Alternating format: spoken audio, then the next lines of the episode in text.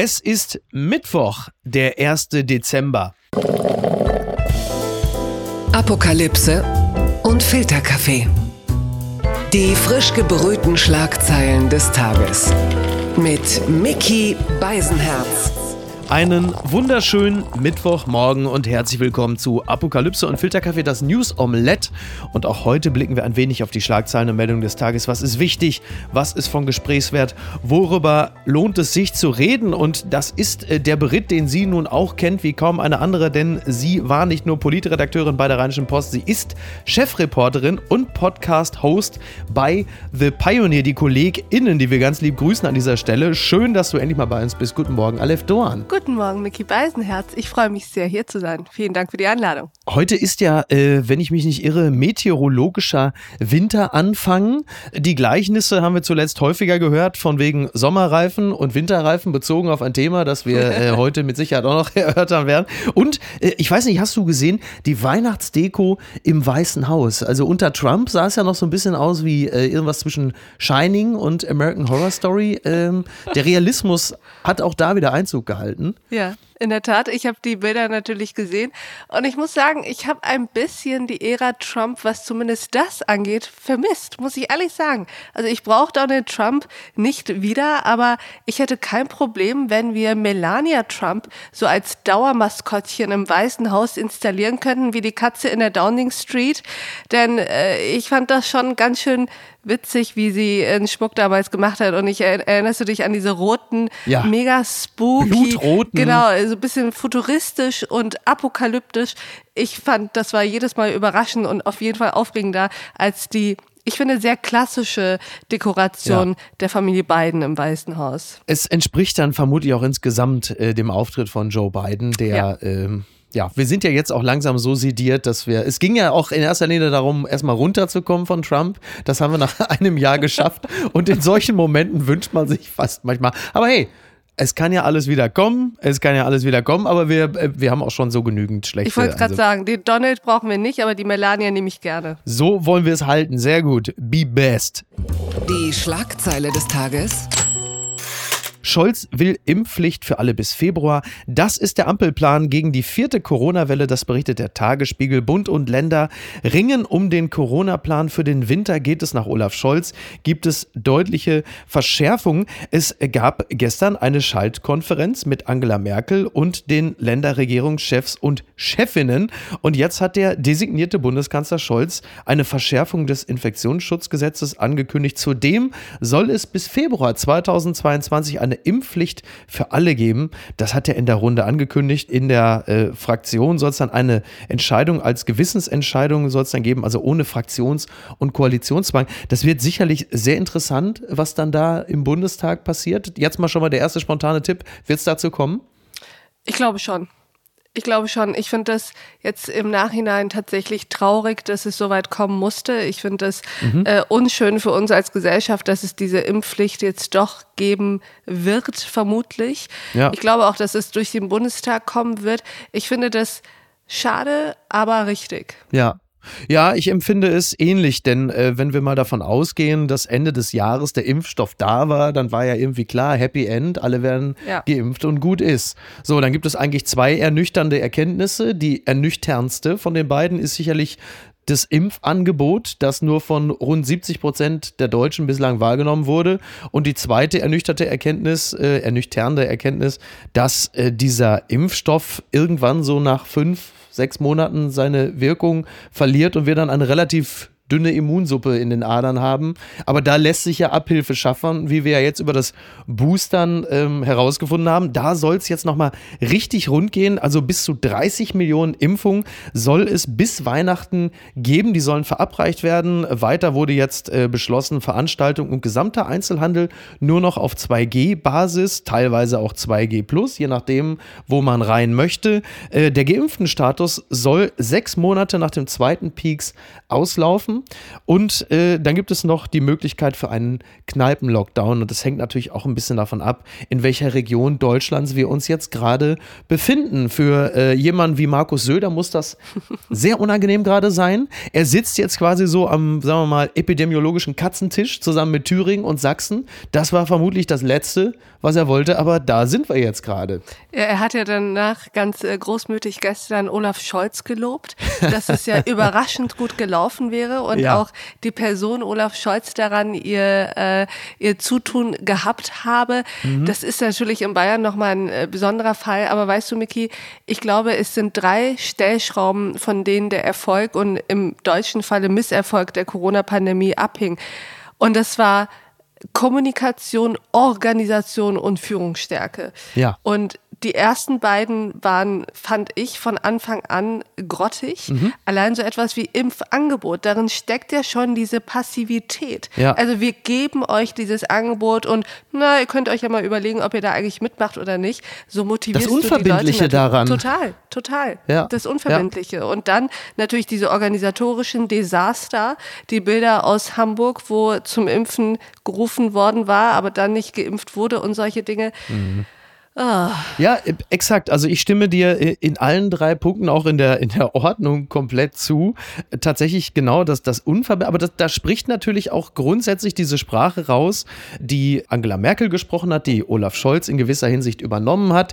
Dieses Unverbindliche, was auch immer impliziert, wir wollen es uns mit niemandem verscherzen. Was vor der Bundestagswahl natürlich noch nachvollziehbarer, wenngleich auch nicht verständlich war.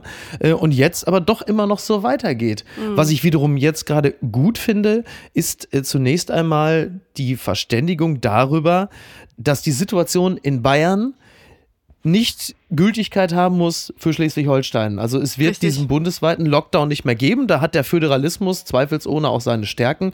Denn zu Recht sagt man ja irgendwo in Flensburg, was habe ich äh, mit äh, Rottach-Inn zu tun? Völlig also, zu Recht. Ich habe das auch ja. nie verstanden, wie Leute sich in Talkshows gesetzt haben und behauptet haben, wir können das den Menschen da draußen, diese Floskel finde ich ja sowieso so schrecklich, ja. aber wir können den ja. Menschen da draußen nicht erklären, weshalb es diesen Flickenteppich in Deutschland gibt und in allen Bundesländern herrschten andere Regeln, wo ich mir dachte, hä, das kann doch jeder nachvollziehen, dass jede Region anders auf ihre Inzidenzzahlen und auf ihre Infektionslage reagiert. Total, absolut. Übrigens machen wir es auf Länderebene ja auch. Also innerhalb Eben. Europas ohnehin, da war es mit Beginn der Pandemie so. Und Stichwort Südafrika, da ist es ja auch so. Also da hat ja auch niemand ein Problem damit, sofort die Grenzen dicht zu machen, sobald das Infektionsgeschehen jetzt äh, nach diversen Anhaltspunkten äh, jetzt nicht nach unserem Gusto ist, um es mal ganz flapsig auszudrücken. Also von daher klar, und das finde ich auch gut. Also ich wohne in Hamburg, da ist die Inzidenz bei, sagen wir mal, rund 200 in etwa.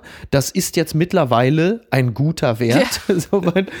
Was für Zeiten. Und, ähm, ja, absolut. Ne? Und natürlich möchte ich, ähm, dass dieses, sag mal, diese Binnenbevölkerung äh, nicht unter dem zu leiden hat, dass beispielsweise in Sachsen äh, halt einfach der Anteil der Ungeimpften äh, über 30 Prozent beträgt. Das natürlich. ist beschissen für Sachsen, aber das kannst du dann tatsächlich in Hamburg äh, niemandem erklären. So. Aber soll ich hier was sagen? Das, was du gerade angesprochen hast, ist für mich ein weiteres Beispiel dafür, wie sehr die Politik immer noch nicht verstanden hat, wie eine Pandemie funktioniert. Denn diese Grenzschließung, von der du eben gesprochen hast, die war ja letztlich auch quatschig, denn nur weil diese Virusmutation in Südafrika entdeckt wurde, wofür man Südafrika dankbar sein muss, heißt es ja nicht, dass es, dass da die große Omikron-Party abgeht. Ganz im Gegenteil. Ja. Mittlerweile gibt es ja die Nachrichten, dass es diese Variante, diese Mutation schon in der EU gegeben hat, noch bevor Südafrika sich gemeldet hat und gesagt hat, hört zu, wir haben eine neue Mutante gefunden. Genau, das ist jetzt so ein bisschen das Problem, dass auch der ein oder andere äh, Forscher hat,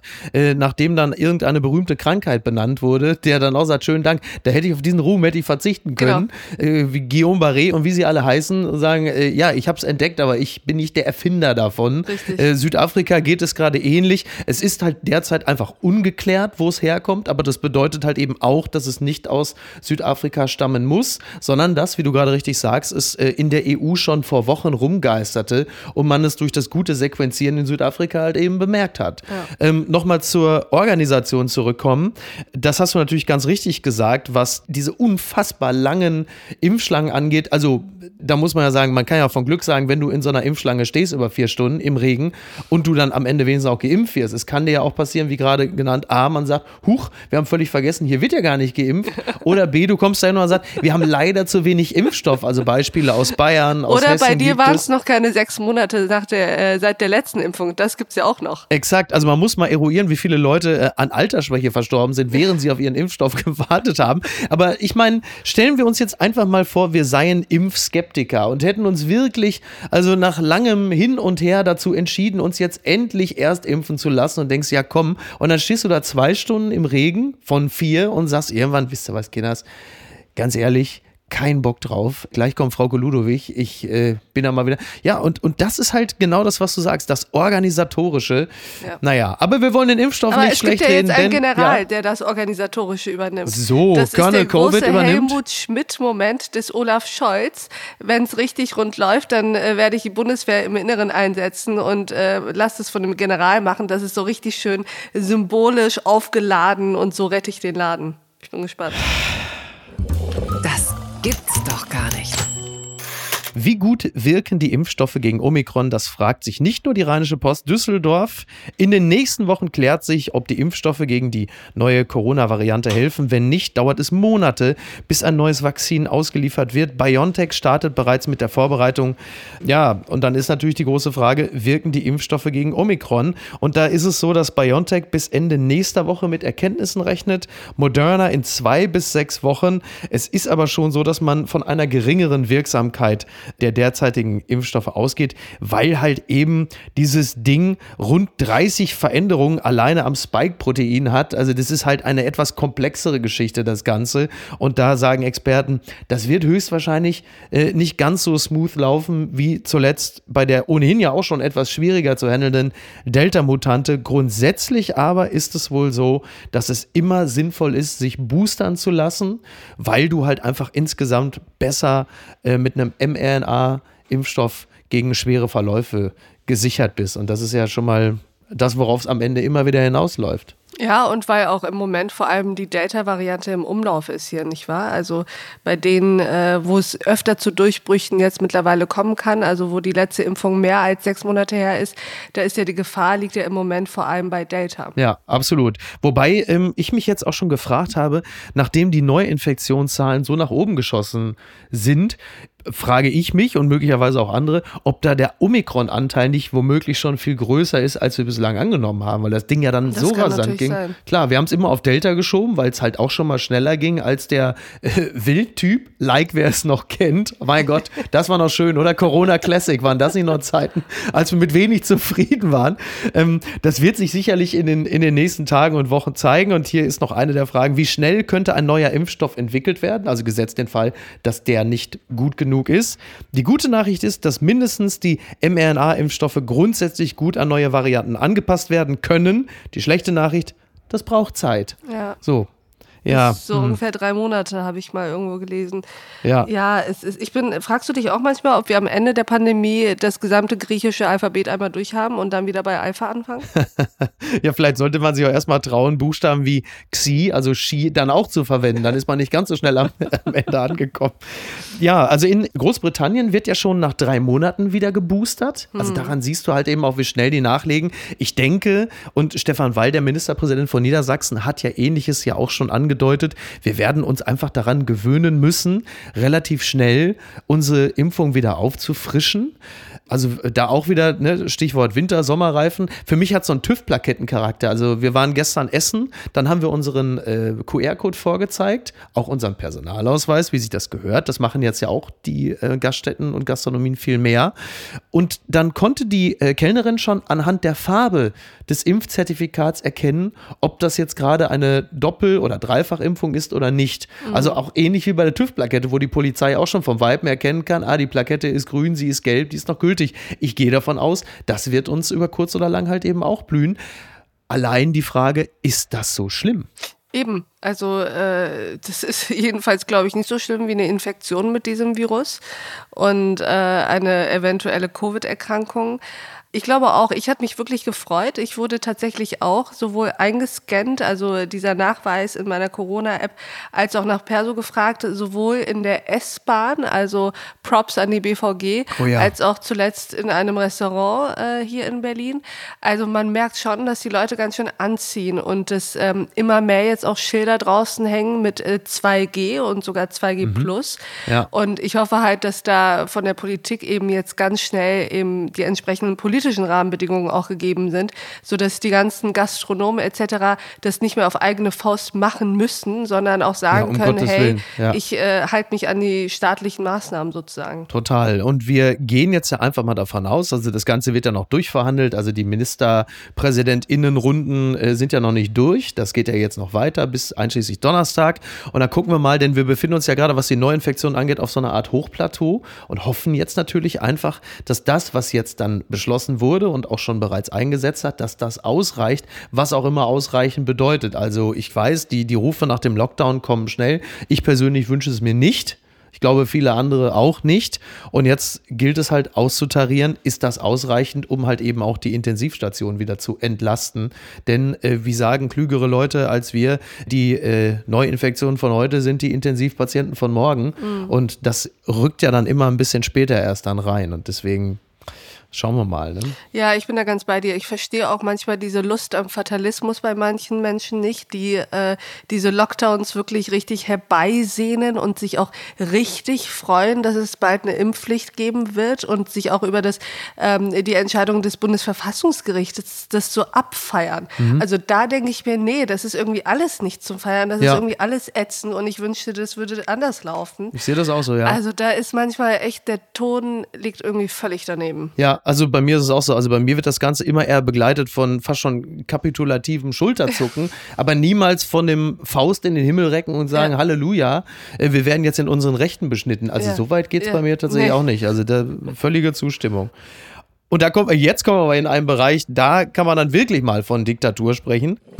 Unterm Radar.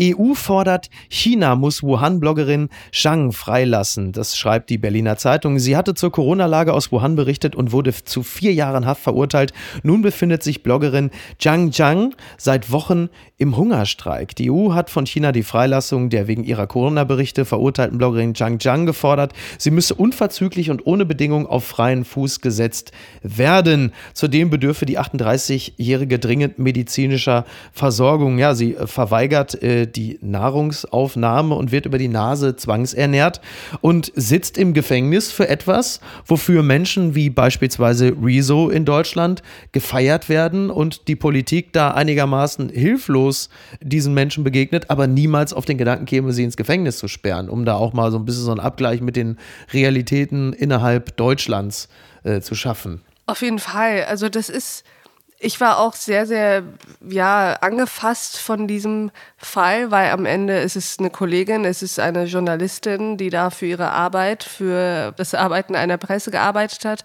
und äh, dafür ins Gefängnis musste.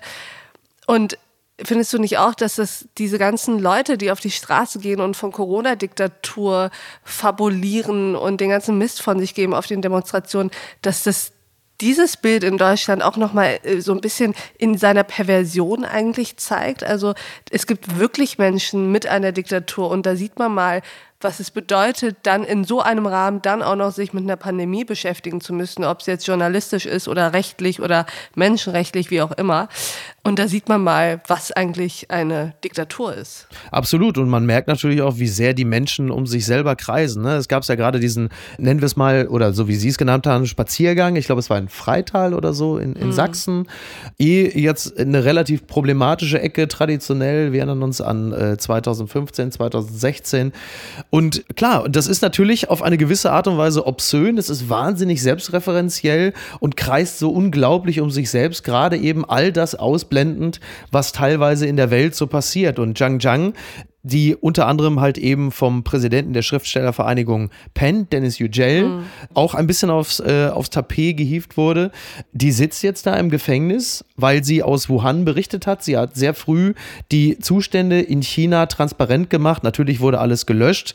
Und sie ist nicht die Einzige, die derzeit diese, diese Art von Nachrichten aus China produziert. Es gibt auch die Tennisspielerin Peng Shuai, ja. die ihrerseits auch gerade äh, verschwunden ist, wenn wir mal ähm, zugrunde legen, dass dieses Videotelefonat, was sie mit dem IOC-Präsidenten Thomas Bach geführt hat, vielleicht nicht ganz so freiwillig geschehen ist, wie äh, man das vom IOC und China gerne gehabt hätte. Sie selber hat äh, sich in Anführungsstrichen zu Schulden kommen lassen. Einem chinesischen Spitzenpolitiker hat sie äh, einen sexuellen Übergriff vorgeworfen übers soziale Netzwerk und dieser Post wurde gelöscht und sie verschwand daraufhin aus der Öffentlichkeit, was in China keine Seltenheit ist. Ich wollte gerade sagen, China verschwindet man ja schnell mal, wenn man äh, der äh, Staatspartei äh, auf die Nerven geht, sozusagen. Aber all das zeigt ja mal wieder, dass wir in Zeiten leben, in denen sich eine neue Regierung gar nicht leisten kann, sich irgendwie erstmal ein bisschen einzugrooven oh ja. und mal zu gucken, so ein bisschen sich einzuarbeiten und erstmal alle Räumlichkeiten kennenzulernen und sich ja. einführen zu lassen, sondern auch in außenpolitischen Fragen wird die Ampelkoalition da sehr, sehr bald zeigen müssen, ob sie das, was im Koalitionsvertrag drinsteht, auch tatsächlich so umsetzt.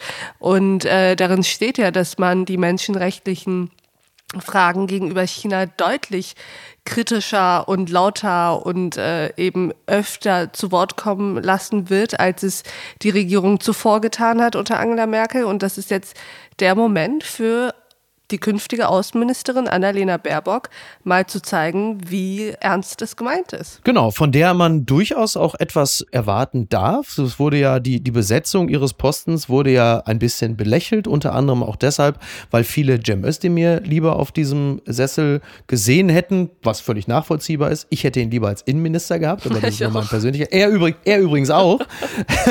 ähm, aber das kann ja durchaus auch etwas sein, was gut geht. Also zum einen, weil äh, die Fußstapfen von Heiko Maas also jetzt äh, kaum größer sind als seine Kleidergröße. Mickey, seien wir ehrlich, sie sind gigantisch. Sind gigantisch. Aber es ist auch eigentlich eine gute Gelegenheit, wenn wir jetzt mal aus der Perspektive von Annalena Baerbock auf das Amt schauen, da ja Angela Merkel im Laufe der Jahre die Wichtigkeit des Amtes des Außenministers ja völlig absorbiert hat. Es war in den letzten Jahren einfach Usus, dass außenpolitische Auftritte in erster Linie die Kanzlerin gleich mit übernommen hat. Also ich weiß nicht, wer der letzte wirkliche Außenminister von Strahlkraft gewesen ist Vielleicht war es Steinmeier. Gabriel vielleicht. vielleicht Gabriel, ja. Joschka Fischer als Grüner hat äh, damals ja, eine, eine der, sehr äh, großen Koalition würde ich auch sagen, auf jeden Fall Joschka Fischer, ja. Genau, und ähm, ich sehe da durchaus Möglichkeiten für Annalena Baerbock, äh, schnell an Profil zu gewinnen. Ist halt die Frage, wie sie das für sich selber äh, definiert und inwieweit man sie auch innerhalb dieser Koalition lässt. Also wenn man klug ist, dann lässt man sie erstmal. Also das ist ja ein fantastisches Feld einfach für Sie, auch eine fantastische Möglichkeit, einfach Deutschland ein junges, modernes, weibliches, kluges äh, Bild zu geben. Also ja. sie könnte da wirklich äh, auf internationalem Parkett echt was darstellen und hoffentlich dann auch umsetzen. Aber wichtiger als die Tatsache, dass sie ähm, bestimmte äh, Kriterien erfüllt, indem sie eben jung ist, modern ist und eine Frau ist, wäre mir tatsächlich äh, zu gucken, wie ernst meinen die das eigentlich mit einer authentischeren und einer, ich sag mal, ehrlicheren Außenpolitik, in der eben nicht Wirtschaftsfragen über Menschenrechtsfragen in China zum Beispiel stehen, aber auch in anderen Ländern. Morgen vielleicht schon der Skandal des Tages. Kita in Thüringen will Namen Anne Frank ablegen, jüdische Gemeinde fassungslos, das berichtet der Fokus. Eine Kindertagesstätte im thüringischen Elksleben will sich von ihrem Namen Anne Frank trennen und künftig Elchzwerge heißen, in Anlehnung an den örtlichen Fasching, Fasch, Fasch, Faschingsverein. Die jüdische Landesgemeinde ist entsetzt und spricht von einem Signal, das Antisemitismus begünstigt. Ja, Thüringen. We need to talk about. ähm, es, es tut mir ja leid, es ist halt jetzt, jetzt nun mal in äh, Thüringen im Landkreis Sömmer da und äh, da ist es halt eben so, dass diese Kita sich umbenennen möchte, weil äh, sie gerne etwas hätten, womit sie sich mehr identifizieren können. Und das wirft wieder einmal die Frage auf, ist das in Zeiten des anwachsenden Antisemitismus das richtige Signal nach innen und nach außen? Zunächst einmal ist es ein echtes Signal. Also das muss man ja sich überhaupt erstmal trauen, mit sowas überhaupt noch äh, rauszukommen. Wahr, ja. so. Also ja. sich zu wünschen, oh, irgendwie würden wir uns gerne umbenennen, ist ja das eine, das dann auch tatsächlich. Es muss tun. dann auch mal gut sein. Genau, ja. genau, ist nochmal das andere.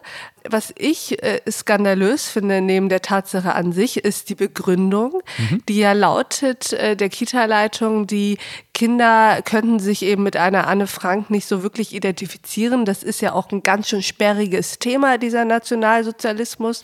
Und äh, Elchzwerge, damit kann man sich identifizieren. Und da frage ich mich erstens, was sind Elchzwerge? Ja. Ist das irgendwie, äh, ist das was, was, was ich in meiner türkischen ne? Erziehung nicht richtig mitgekriegt habe? habe ich mich gefragt, sind das kleine Elche oder sind das Zwerge, aussehen wie Elche? Warum können sich Kinder damit identifizieren? Und was für ein Quatsch ist es zu behaupten, man könnte sich als Kind mit Anne Frank nicht identifizieren?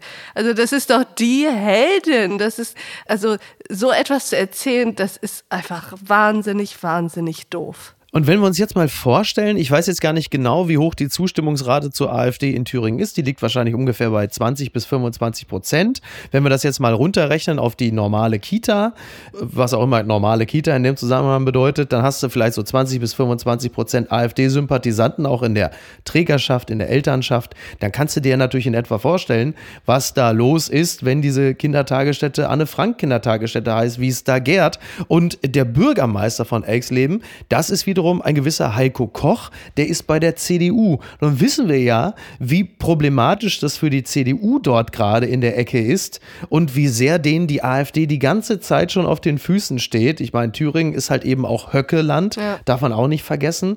Und gehen wir mal davon aus, dass dieser äh, Heiko Koch ein strammer Demokrat ist, dann hat der derzeit auch alles andere als einen leichten Stand, äh, denen da vor Ort zu sagen, Freunde, das könnt ihr nicht machen. Klammer auf, fürchtend, mit dieser Entscheidung, den Namen beizubehalten, es sich mit möglichen CDU-Wählern zu verscherzen, die um Gottes Willen bloß nicht zur AfD rüberwandern, weil es wird ja irgendwann auch wieder gewählt. Also das ist alles. Äh ja, nee, natürlich hat es nicht leicht, aber auf der anderen Seite, wer dort hat es denn leicht? Also die normalen Bürger, ja. die sich äh, mit AfD-Wählern in der Nachbarschaft und Rechtsextremisten und Neonazis auseinandersetzen müssen, die haben es auch nicht leicht. Ja. Von daher, ja, ja es ist alles nicht so leicht, aber trotzdem äh, darf man nicht aufgeben und einfach zusehen, wie äh, so eine äh, aus meiner Sicht schwachsinnige Namensänderung einer Kita da durchgeht. Ja, es ist halt einfach wirklich ein ganz seltsames, da machen wir jetzt mal einen Haken an die Geschichte und machen jetzt mal fröhlich weiter. So also völlig ohne Not. Ja, also, zumal du, du willst ja, also wenn du die Kindertagesstätte so nennst, dann willst du ja auch bewusst die Reibung, du genau. willst ja die Auseinandersetzung, du genau. willst ja, dass das fünfjährige Kind fragt, warum heißt sie denn so, wer war denn das? Und wenn du diese Auseinandersetzung scheust, weil unangenehm, ach komm, das muss jetzt auch mal gut sein, dann ist das natürlich auf den Punkt gebracht, das Problem, dass ein wachsendes in unserer Gesellschaft ist. Ja, das ist einfach, man möchte diese Form der Erinnerungskultur oder diese Form des Thematisierens des deutschen Erbes sozusagen, möchte man einfach nicht mehr. Irgendwann ist halt auch mal gut. Sowas kann man sich nicht ausdenken. Schauspieler Jussie Smollett vor Gericht, das berichtet T-Online. Der US-Schauspieler Jussie Smollett, der einen gegen ihn gerichteten rassistischen und homophoben Angriff vorgetäuscht haben soll, steht vor Gericht. Der Prozess gegen den früheren Star der US-Serie Empire ist am Montag in Chicago eröffnet worden. Smollett werden unter anderem Falschaussagen vor der Polizei vorgeworfen. Der Schauspieler hatte zuvor auf nicht schuldig plädiert. Also er hatte gesagt, er sei 2019 nahe seiner Wohnung von zwei maskierten Männern angegriffen worden, halt eben aufgrund von Rassismus und Homophobie. Und es stellt sich dann aber im Laufe der Zeit raus, dass dieser Angriff vermutlich fingiert gewesen ist und äh, Ähnlichkeiten zu aktuellen Fällen in Deutschland sind natürlich rein zufällig. Und wieder mal die Erkenntnis, es gibt dann auch manche Menschen, gesetzt den Fall, dass es sich als Tatsache herausstellt, äh, die erweisen der guten Sache äh, einen Bärendienst mit solchen Aktionen, um, das ist ja auch der Vorwurf, seine Karriere vorantreiben zu wollen. Ganz, ganz unangenehm. Ja. Also das ist, Das ist, ich weiß gar nicht, was man dazu sagen soll. Also ich habe natürlich auch sofort an unseren Fall in Deutschland äh, gedacht, unabhängig davon, dass ja bei beiden bisher noch keine wirkliche Klarheit herrscht. Ne? Genau, Insofern, ungeklärt, ähm, absolut. Kann ja wirklich sein, dass äh, beide unter Ja. den Dingen äh, hatten leben müssen, die sie äh, geschildert haben. Aber falls Was ich dem übrigens nicht glaube, so ist, was ich in beiden Fällen glaube. Ne? Ja. Also unabhängig davon. Ja. Ja. und falls dem nicht so ist, ist es wirklich, wirklich sehr, sehr, also das ist mir richtig unangenehm. Total, absolut. Wir, äh, wir, wir bleiben da mal dran, wir verfolgen das mal weiter, drücken allen Beteiligten die Daumen. Gucken mal, wer da spricht.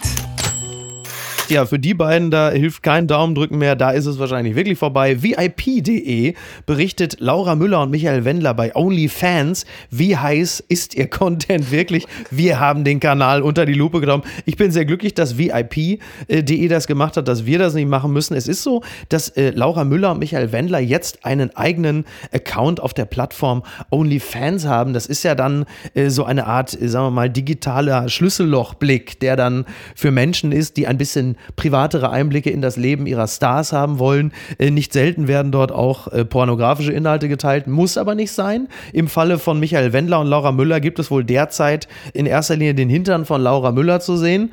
Äh, das wird der ein oder andere als die bessere Nachricht empfinden, als äh, dass der Wendler, der hat ja nun auch vor zwei Jahren schon mal, also er hat ja irgendwann auch schon mal, ähm, wie soll ich das sagen, also ja, mal abgedriftet, ne? vor der Bezahlschranke äh, auch mal Dinge von sich preisgegeben, die dann durch alle WhatsApp-Accounts äh, gegeistert sind. Äh, ich habe mich von dem Netzhautinfarkt bis heute kaum erholt.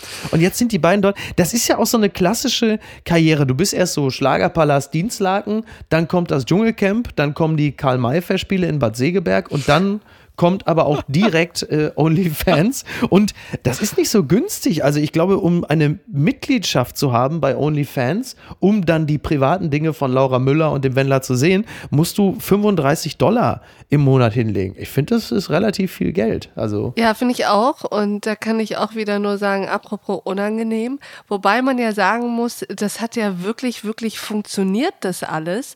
Denn, also, hattest du schon mal von dieser Plattform gehört, Miki, oder lebe ich da jetzt wieder nur hinterm Mond? Äh, ich, habe, ich habe dort vor äh, Monaten schon gehört, bei irgendwelchen äh, internationalen Stars Weil ihr oder Promis einfach immer pervers seid, nicht wahr? so. Ja, ich habe noch nie auf der, ich bin noch nie auf der Plattform gewesen. Dafür bin ich wirklich einfach zu geizig. Das ganze Internet ist voll mit Pornografie. Da muss ich doch jetzt nicht auf die OnlyFans-Seite von Michael Wendler gehen für 30 Aber Dollar. tatsächlich kannte ich diese Seite nicht. Und ich glaube, so geht es dann doch dem einen oder anderen prüden Menschen wie mir, Ja. die jetzt aber durch diese Geschichte diese Plattform auf jeden Fall mal kennen. Deswegen ist es eine fantastische Absolut. Werbemaßnahme. Also OnlyFans Ja. kann man nur sagen, alles, alles richtig gemacht.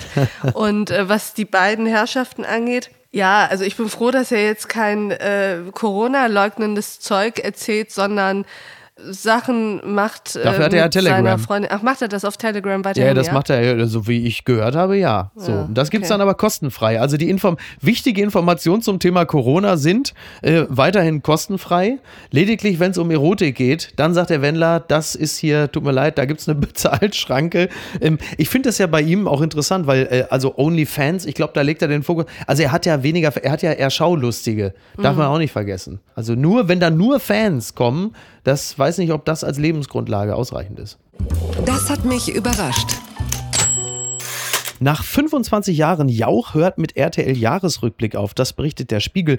Günter Jauch wird nach einem Vierteljahrhundert zum letzten Mal durch die Sendung Menschen, Bilder, Emotionen führen. Das Ende von Wer wird Millionär soll das dem Moderator zufolge aber nicht bedeuten, um Gottes Willen. So, und es, ist tatsächlich sein 25. Jubiläum von Menschen, Bilder, Emotionen am 5. Dezember bei RTL. Und dann sagt er, das ist jetzt die letzte äh, Ausgabe mit mir. Die Sendung gibt es ja trotzdem weiter. Und also das ist jetzt, äh, ich meine, gut, er geht jetzt wahrscheinlich auch zu einem Zeitpunkt, wo definitiv klar ist, dass das neue Jahr nicht besser wird als das alte. Das haben wir in den letzten Jahren ja nun wirklich, nun wirklich gelernt. Das ist doch auch mittlerweile so, gefühlt sind Jahresrückblicke doch eigentlich schon im März voll, oder? Da kann man doch eigentlich da immer schon einen Haken dran machen. Es hat ja mittlerweile eine solche Fülle an, Äh, an Infos. Äh, Total. Und gefühlt fand ich, gab es die Jahresrückblicke immer früher auch im Jahr. Mhm. Also eine Zeit lang hatte ich das Gefühl, fing das schon im Oktober an mit Jahresrückblicken. Dieses Ja. Jahr interessanterweise äh, habe ich bisher bin ich auf noch gar keinen gestoßen. Nee, das zeigt nix. vielleicht auch, wie frustrierend dieses Geschäft der Jahresrückblicke mittlerweile geworden ist und auch, dass die, die es machen, da einfach keine Lust mehr drauf haben. Ich habe ja meine persönliche Entfremdung irgendwie von ähm, Jauch hinter mir, muss ich ehrlich zugeben. Ja, wieso, Ja. wie kam es dazu? Ich war früher ein großer Fan von Wer wird Millionär. Mhm. Ich bin so ein Quiz-Nerd. Ich liebe Quizze. Ja. Ich fülle auch jeden Tag, das ist vielleicht der einzige Grund, warum ich überhaupt noch ein Print-Abo habe. Ich fülle jeden Tag Kreuzworträtsel aus. Und Ach, das ist ja witzig. ja, ich finde, ich, mich beruhigt das total. Und ich liebe Quiz und ich mochte äh, Wer wird Millionär immer sehr. Aber ich weiß nicht wann, aber irgendwann gab es so eine Veränderung und ich hatte das Gefühl, Günther Jauch will jetzt auch ganz lustig sein Ach was. und noch mehr unterhalten. Und in dem Moment, wo etwas mir sagt, das, was wir gerade machen, muss dir Spaß bereiten, Ja. hört es auf, mir Spaß zu bereiten. Verstehe, ja, ja, dann bist du offensichtlich, ne? Ja, deswegen ja. mag ich auch keine Kirmes und Jahrmärkte und so. Weil die sind ja eh geschlossen, da musst du dir keine Sorgen machen. Die haben sie extra für dich abgebaut Sobald jetzt. die Mission von etwas ist, Spaß zu machen und lustig zu sein, hört es auf für mich Spaß zu machen und lustig zu sein. Weil das Subtile und fehlt. So, ja, weiß ich gar nicht warum, aber Ja. irgendwann hat Günther Jauch ganz viel angefangen bei Wer wird Millionär Sprüche zu, also so irgendwie, äh, der ist dann irgendwann Mhm. Wirkte zu es geskriptet? lustig geworden. Interessant. Wollte zu viel unterhalten und dann wollte ich das nicht mehr gucken. Ach, das war mir dann zu anstrengend. Ja, vielleicht ist es tatsächlich, dass eine gewisse Form der Gefallsucht durchschimmerte. Und du weißt ja, nichts ist so unattraktiv wie Verzweiflung. Die würde ich Günther ja auch grundsätzlich nicht unterstellen. Aber du hast da offensichtlich einen derartigen Feinsinn, dass du für solche Nuancen schon sehr empfänglich bist und das schon frühzeitig detektierst, wo der normale Zuschauer, die normale Zuschauerin noch sagt, ach, wieso ist doch lustig. Also interessant. Das hast ja. du jetzt sehr süß gesagt. Weiß ich nicht, ob das Feinsinnigkeit ist. Jedenfalls, nee. Vielleicht gehe ich ja einfach mal hin und sage ihm das persönlich. Ja, das mach mal. Der, der, der wird sich wahrscheinlich sogar darüber freuen und irgendwann zugeben, verdammte Scheiße, ich hatte gehofft, man kommt mir nicht dahinter, aber ähm, gucken wir mal.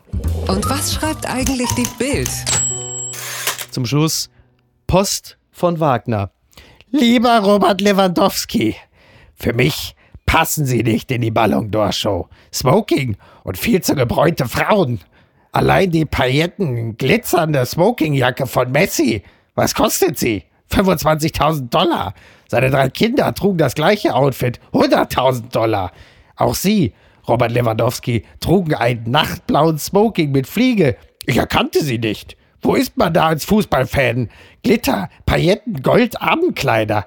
Das ist nicht mein Fußball. Wir Fans stehen bei Wind, Kälte, Regen und Schnee im Stadion.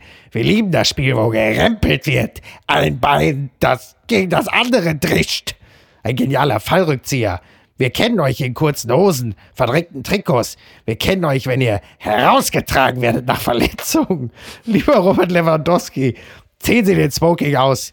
In kurzen Hosen sind Sie unser Held. Herzlichst, Ihr Franz Josef Wagner. Ja, so leichte Stalingrad-Vibes auf dem Fußballplatz, aber das ist wirklich. Oh Gott, oh Gott, oh Gott. Ja, wie schön. Naja, guck, siehste. Also, dann haben wir äh, die alten Männer dann gleich auch mit abgeräumt. Aleph, ich danke dir ganz herzlich. Ich danke dir, lieber Miki. Das hat viel Freude bereitet. Das kann ich nur zurückgeben und äh, ich werde Günther Jauch ab sofort mit ganz anderen Augen betrachten. Oh je. Okay, aber dann erzähl mir mal dann im Nachhinein, ob du verstehst, was ich meine. Ja, werde ich machen. Äh, Wir werden das demnächst gemeinsam erörtern, wenn du wieder hier zu Gast bist, worüber ich mich sehr freuen würde. Unbedingt und äh, ganz demnächst solltest du und müsstest du und dürftest du doch auch mal zu mir kommen. Das machen wir mal. Das machen wir. in den achten Tag. Ja, sehr gerne. Genau, der achte Tag. Bitte, um Gottes Willen, den möchten wir an dieser Stelle nicht unerwähnt lassen. Ich habe dich ja am Anfang der Sendung als Podcast-Host äh, vorgestellt. Dann sollte man ja auch noch korrekterweise sagen, wie der Podcast heißt. Der achte Tag von The Pioneer mit Aleph Doan und interessanten Gästen. Und bald Miki Beisenherz. Der kommt gerne. Also, mach's gut. Bis denn. Bis Ciao. bald, Miki. Ciao. Apokalypse und Filtercafé ist eine Studio Bummens Produktion mit freundlicher Unterstützung der Florida Entertainment. Redaktion Niki Hassania. Produktion Laura Pohl. Ton und Schnitt Niki Franking. Neue Episoden gibt es jede Woche montags, mittwochs und freitags, überall, wo es Podcasts gibt. Stimme der Vernunft und unerreicht gute Sprecherin der Rubriken Bettina Rust. Die Studio Bummens Podcast-Empfehlung. Ich habe das ich hab noch nie gemacht, ne, sowas. Also ich probiere es einfach mal. Hallo, ich bin Frank Thunmann, der Thunmann von Joko und Klaas. Und äh, ich habe jetzt auch einen Podcast. Mache ich mit den Kollegen und Freunden der Basti und Thomas zusammen. Die arbeiten hier auch bei Florida TV. Der Podcast heißt Eulen vor die Säue. Eulen vor die Säue. Und äh, da wird sehr, sehr viel gelacht. Also 90% wird gelacht. und nebenbei kann man noch ein bisschen was lernen. Über Tonmann zum Beispiel. Oder äh, wie man äh, Lanzen bricht, auch. Jeden Donnerstag. Eulen vor die Säue. Überall, wo es Podcasts gibt. Nur für Menschen über 10 Kilo.